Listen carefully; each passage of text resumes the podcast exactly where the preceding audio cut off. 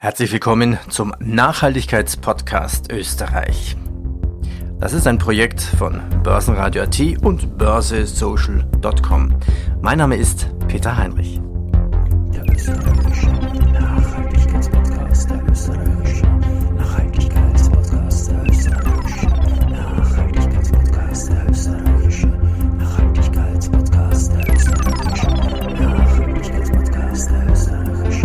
Starten wir, der österreichische Nachhaltigkeitspodcast. Das ist ein Gemeinschaftspodcast. Die Gründungsmitglieder sind Halfinger, Vienna Insurance Group, Immofinanz, Kostat, Swiss Life Select Österreich und Erste Asset Management.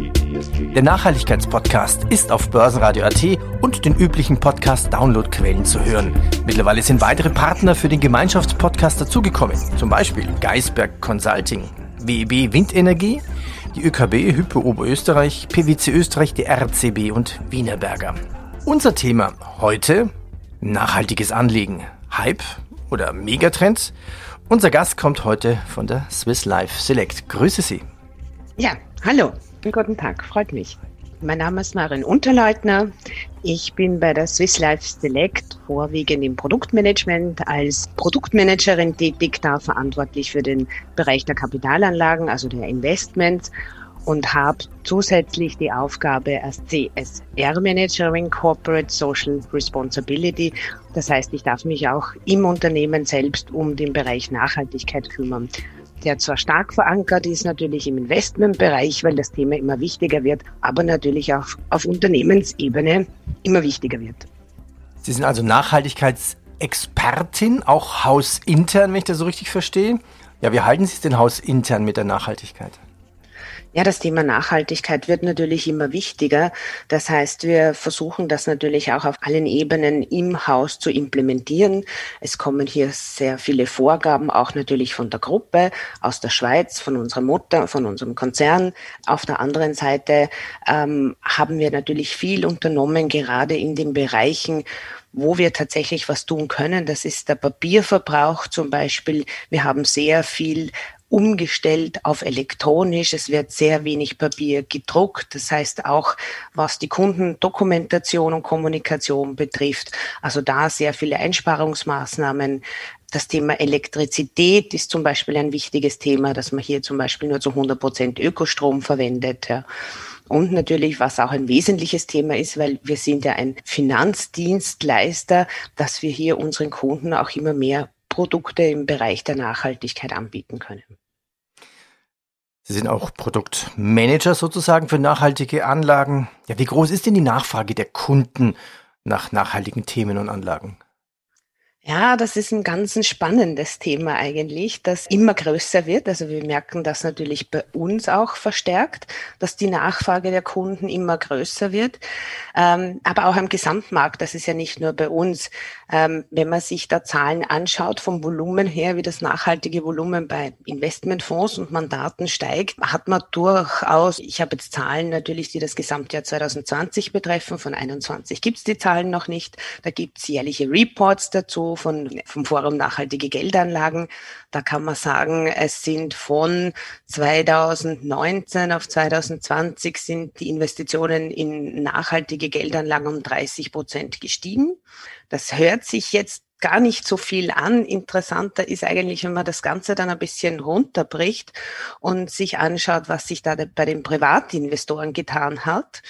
Weil bei den institutionellen Investoren, die machen das ja schon seit vielen Jahren, dass sie nachhaltig veranlagen. Da, da darf ich da mal nachfragen? Also diese, ich finde die Zahl groß von 2019 auf 2020, diese 30 Prozent.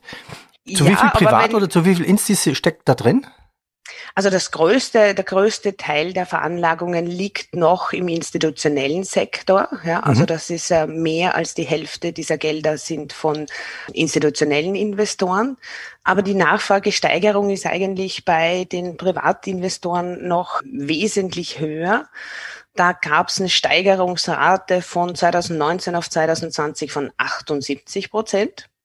Und wenn man sich auf zwei Jahre anschaut, also von 2018 auf 2020, dann sind das 214 Prozent mehr in Geldern, die nachhaltig veranlagt wurden. Das heißt, gerade im privaten Sektor ist da richtig auch Schwung reingekommen.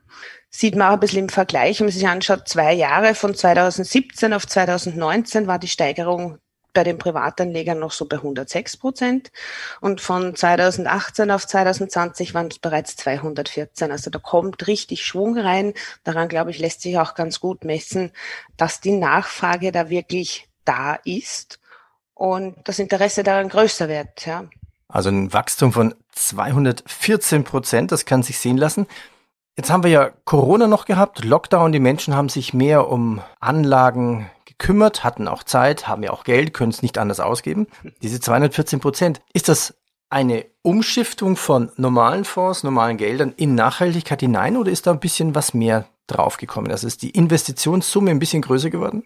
Die Investitionssumme ist ein bisschen größer geworden.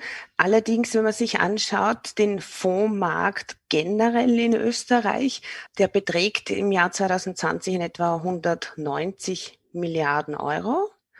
Aber die Steigerung der Veranlagungen insgesamt im Fondsmarkt von 2019 auf 2020 waren 3,8 Prozent.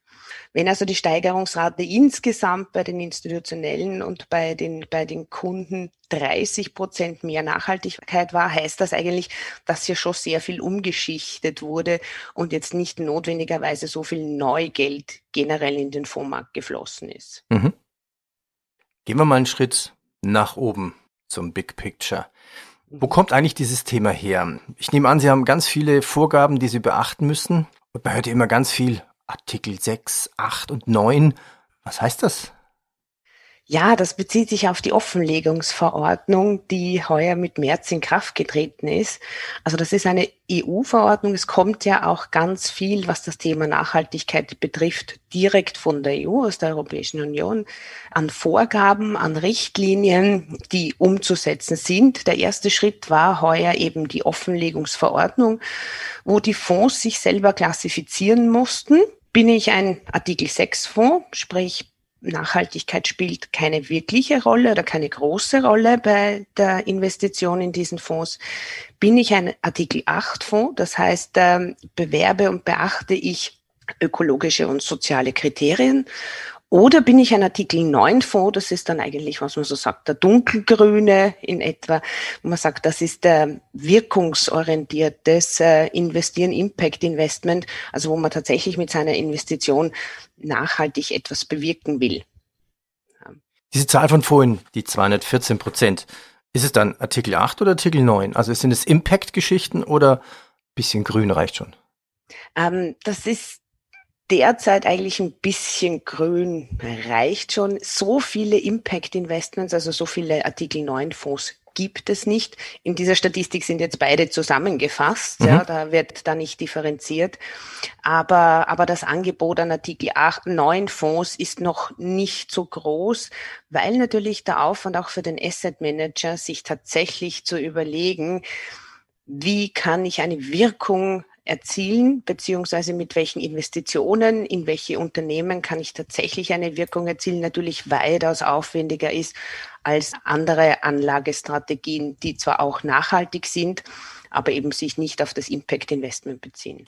Na, das greife ich doch nochmal auf. Also dieser Begriff Impact Investment. Wie funktioniert eigentlich Impact Investment? Wie geht der Einflussnahme auf Firmen, die ich dann im Depot habe quasi? Also es ist ja nicht unbedingt, dass ich die Einflussnahme auf Firmen ausübe. Das wäre dann so dieser Engagement-Prozess, mhm. ja, den es natürlich auch gibt und den viele nachhaltige Fonds natürlich auch machen, wo ich sage, ich gehe tatsächlich als Asset Manager, weil ich ja einen Anteil an diesem Unternehmen halte. Wenn ich Aktien halte, bin ich ja Miteigentümer an einem Unternehmen, dass ich dann in der Hauptversammlung zum Beispiel Stimmrechte ausübe, die genau zum Thema eben diese Nachhaltigkeit nachhaltigen Themen beeinflussen oder bevorzugen, beziehungsweise Engagement, dass ich halt tatsächlich an diese Unternehmen herantrete und versuche hier im Dialog etwas nachhaltig oder in Richtung Nachhaltigkeit zu bewirken. Hätten Sie ein Beispiel? Ein konkretes Beispiel, ja jetzt nicht für ein konkretes Unternehmen, aber wenn Analysten sich von einem Asset Manager ein Unternehmen anschauen und feststellen, das wäre eigentlich ein gutes Investment, das ist ein gutes Unternehmen, aber im Bereich Umweltschutz gibt's noch Mängel, da könnte man noch etwas tun, da kann man noch was unternehmen oder zum Beispiel effizienterer Ressourceneinsatz, ja, dann kann dieser Asset Manager geht auf das Unternehmen zu, sagt, wir haben euch, wir haben uns das angeschaut. Wir investieren nur in Unternehmen, die ein gutes Rating haben, was, äh, was, was die ESG-Komponenten betrifft. Wir haben festgestellt, ihr habt in diesem oder in jenem Bereich habt ihr noch Potenzial. Das läuft vielleicht noch nicht so gut. Und dann kann es natürlich auch sein, wenn das Unternehmen sagt, okay, das ist ja dieser, dieser Austauschprozess, dieses Engagement wenn das Unternehmen dann sagt, okay, nehmen wir an, nehmen wir auf, wir überlegen uns dazu etwas und dann eine Strategie vorlegt, wo sie sich in diesem Bereich verbessern wollen, dann ist das so, wo man sagt, der Prozess hat funktioniert und das wäre dieses Engagement, wo Asset Manager, die ja viel Geld verwalten, durchaus Einfluss nehmen können auf Unternehmen. Wir sind ja jetzt in unserer Diskussion über Artikel 9, so Pact Investment gekommen. Gehen wir noch mal einen Schritt zurück. So, Erstkontakt Kunde zu Ihnen. Sind für die meisten Kunden nachhaltig gedanklich erstmal nur green? Fragen die Kunden nach Umweltthemen und blenden sie erstmal die anderen ESG-Themen aus? Der Fokus liegt derzeit sicherlich vermehrt auf den Umweltthemen, kommt sicherlich auch dadurch, dass ja auch von der EU im ersten Schritt jetzt eigentlich die Umweltthemen, sage ich mal, im Fokus stehen. Ja, aber so wie Sie richtig sagen, ESG, Nachhaltigkeit, setzt sich eigentlich aus drei Teilen zusammen. Aus dem Thema Umwelt, Soziales und verantwortungsvolle Unternehmensführung sind ja drei Bereiche. Aber der Fokus ist sicherlich derzeit auf den Umweltthemen, auf, auf äh, Reduktion von CO2-Ausstoß, erneuerbare Energien, all diese Themen, Klimaschutz, was ja auch die, die EU derzeit am allermeisten eigentlich vorantreibt. Wenn Sie sich mit Kunden unterhalten, gibt es Kunden, die sagen, oh, Nachhaltigkeit, das ist ja so eine Art Spende. Ich, ich spende ja einen Teil meiner Rendite. Wie, wie diskutieren Sie da mit Kunden? Ja, es ist ein interessanter Aspekt. Diese Fragen werden aber weniger. Das war viel in den Köpfen, in den Köpfen drinnen, dass man gesagt hat, ja, ich tue was Gutes und dafür verzichte ich halt ein bisschen auf Rendite, aber das ist in Ordnung. Dafür habe ich ein gutes Gewissen. Fakt ist das aber allerdings schon lange nicht mehr. Also es war sicherlich einmal in früheren Jahren durchaus so, dass man sagt, man hat vielleicht ein bisschen Rendite hergeben müssen. Äh, das hat sich aber in den letzten fünf, sechs, sieben Jahren eigentlich schon, hat sich das, hat sich das sehr stark gewandelt.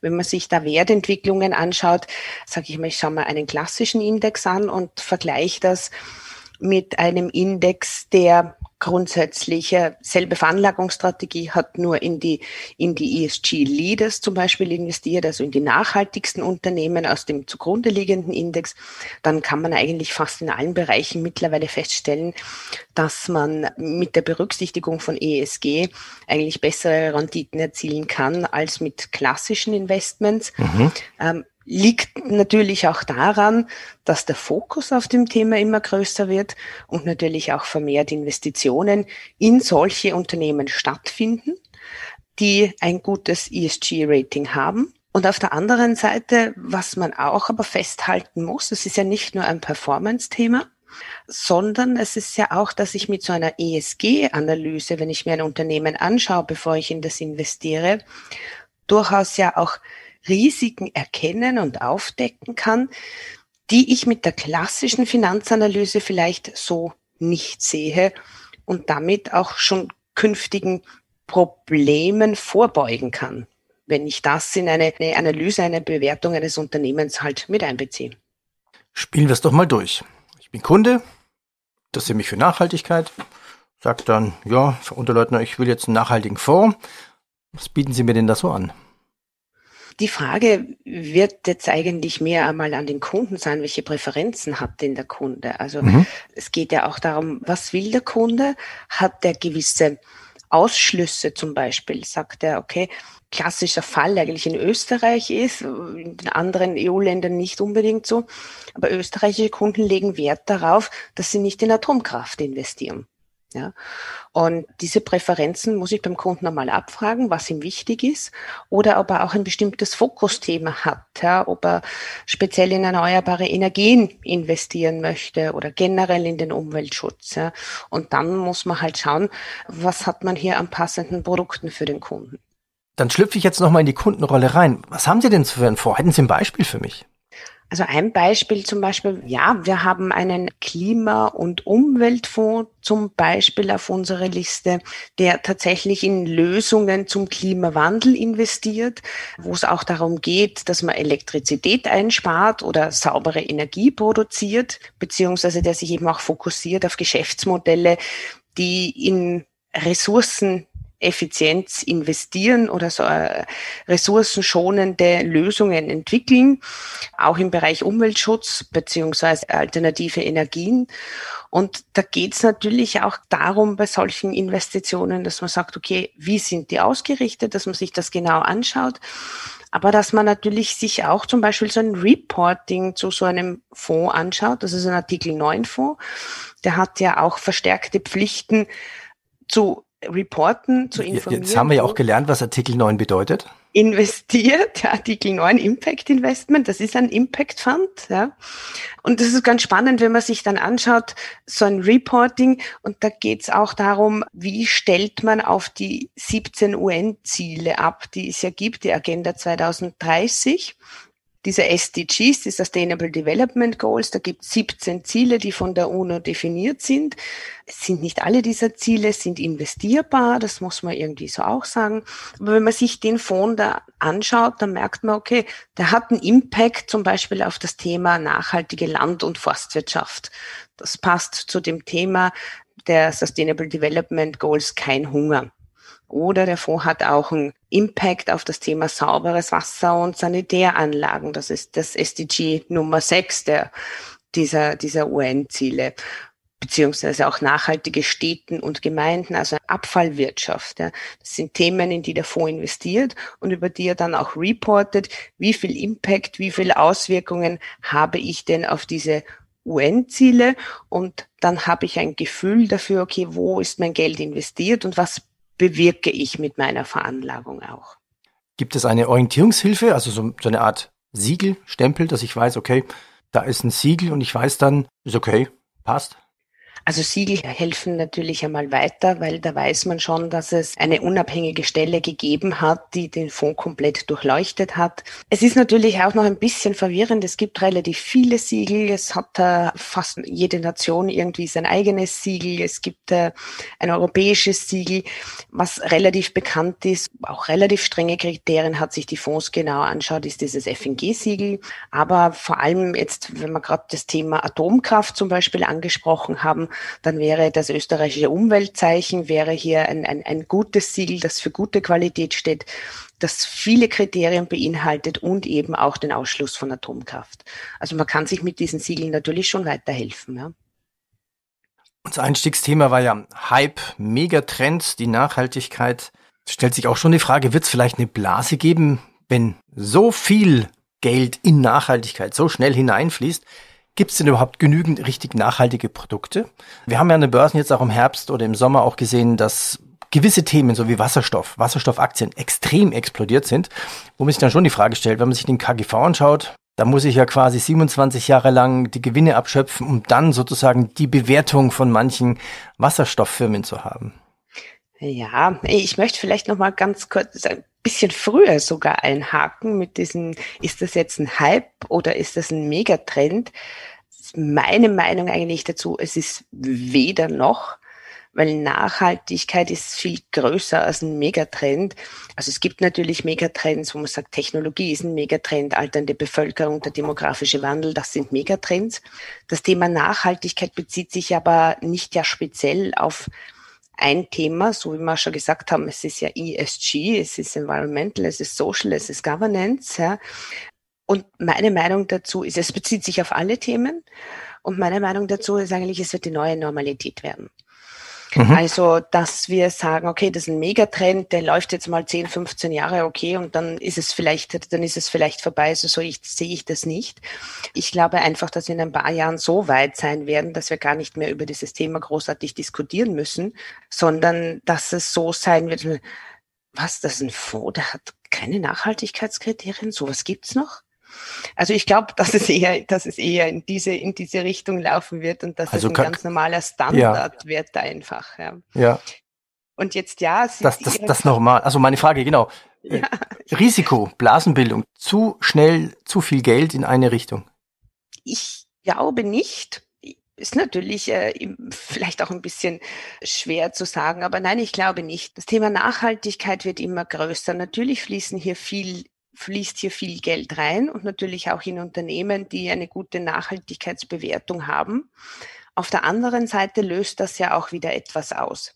Wenn ich jetzt als Unternehmen kein so gutes Nachhaltigkeitsrating habe und Gelder nicht in mein Unternehmen investiert werden, was ich ja natürlich als Unternehmen möchte, dann werde ich eigentlich alles daran setzen, hier nachzuziehen um ein besseres Nachhaltigkeitsrating zu bekommen. Das heißt, ich werde Maßnahmen setzen in meinem Unternehmen. Also doch so ein bisschen Impact, ein bisschen?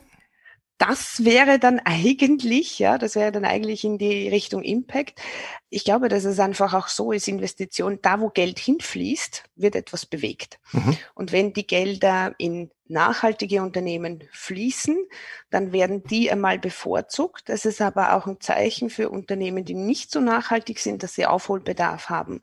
Und dass wenn sie Investitionen haben möchten, dass sie ein To-Do haben, also dass sie etwas ändern, dass sie etwas unternehmen müssen. Deswegen glaube ich nicht, dass hier ein kleiner Bereich ist, wo zu viel Geld hineinfließt, sondern dass das eine Bewegung ist, die ausgelöst wird und einfach viel mehr auf dieses Thema geachtet wird und die Unternehmen eben auch nachziehen müssen. Ne? Ich war ja vorhin in dieser Kundenrolle und sagte, gut, was bieten Sie mir denn an? Also wir haben jetzt schon mal definiert, ich mag vielleicht keine Atomkraft. Was bieten Sie mir denn an von Swiss Life Select?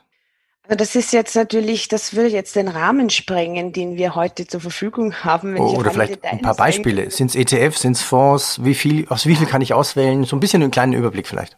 Also wir haben natürlich vom Produktangebot her, haben wir überall nachhaltige Themen, nachhaltige Investments implementiert, sind dann nicht nur auf Nachhaltigkeit, das heißt, wir bieten natürlich auch noch andere Produkte an, aber wir haben bei den Investmentfonds, ja, ein, bei den klassischen Investmentfonds, egal ob das Multi-Asset-Fonds sind, ob das Aktienfonds sind, aber auch Anleihenfonds, haben wir ein recht großes Angebot. Wir haben hier mehr als 50 Fonds auf unserer Auswahlliste, die nachhaltigen Kriterien entsprechen erreichen. Wir haben aber auch ein ETF-Angebot, sprich wir haben hier auch Musterportfolios, Lösungen, die wir zur Verfügung stellen, die fast ausschließlich mit nachhaltigen Produkten bestückt sind. Aber auch im Vorsorgebereich bei vorgebundener Lebensversicherung haben wir auch Produkte, die zur Verfügung stehen. Wir haben eine ETF-Sparplanstrategie, die komplett mit nachhaltigen ETFs bestückt ist, also wo man auch schon ab 200 Euro im Monat sein Geld veranlagen kann mit gutem Gewissen, sage ich einmal, für eine langfristige Strategie. Also das, das, das Produktangebot betrifft eigentlich alle Bereiche, die wir haben, wo überall nachhaltige Produkte mit im Angebot sind.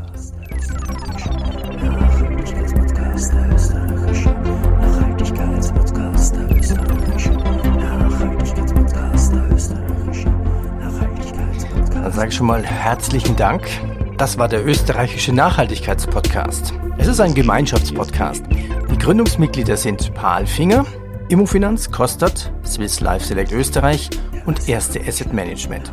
Der Nachhaltigkeitspodcast ist auf Börsenradio.at und den üblichen Podcast-Download-Quellen zu hören. Ja, mittlerweile sind weitere Partner für den Gemeinschaftspodcast dazugekommen. Geisberg Consulting, BB Windenergie, die ÖKB, Hypo Oberösterreich, PwC Österreich, die RCB und Wienerberger. Unser Thema heute, Hype oder Megatrend. Vielen Dank an unseren Gast, Marion Unterleutner von Swiss Life Select. Vielen Dank. Jetzt müssen wir vielleicht die Überschrift korrigieren. Wir haben ja jetzt diskutiert. Ich bin da eingestiegen mit Hype oder Megatrend. Wie müsste ich den Satz korrigieren? Ich würde sagen Nachhaltigkeit, the new normal, die neue Normalität. Das würde vielleicht eigentlich für meinen Gedanken her besser passen. Vielen Dank. Danke Ihnen. Dankeschön.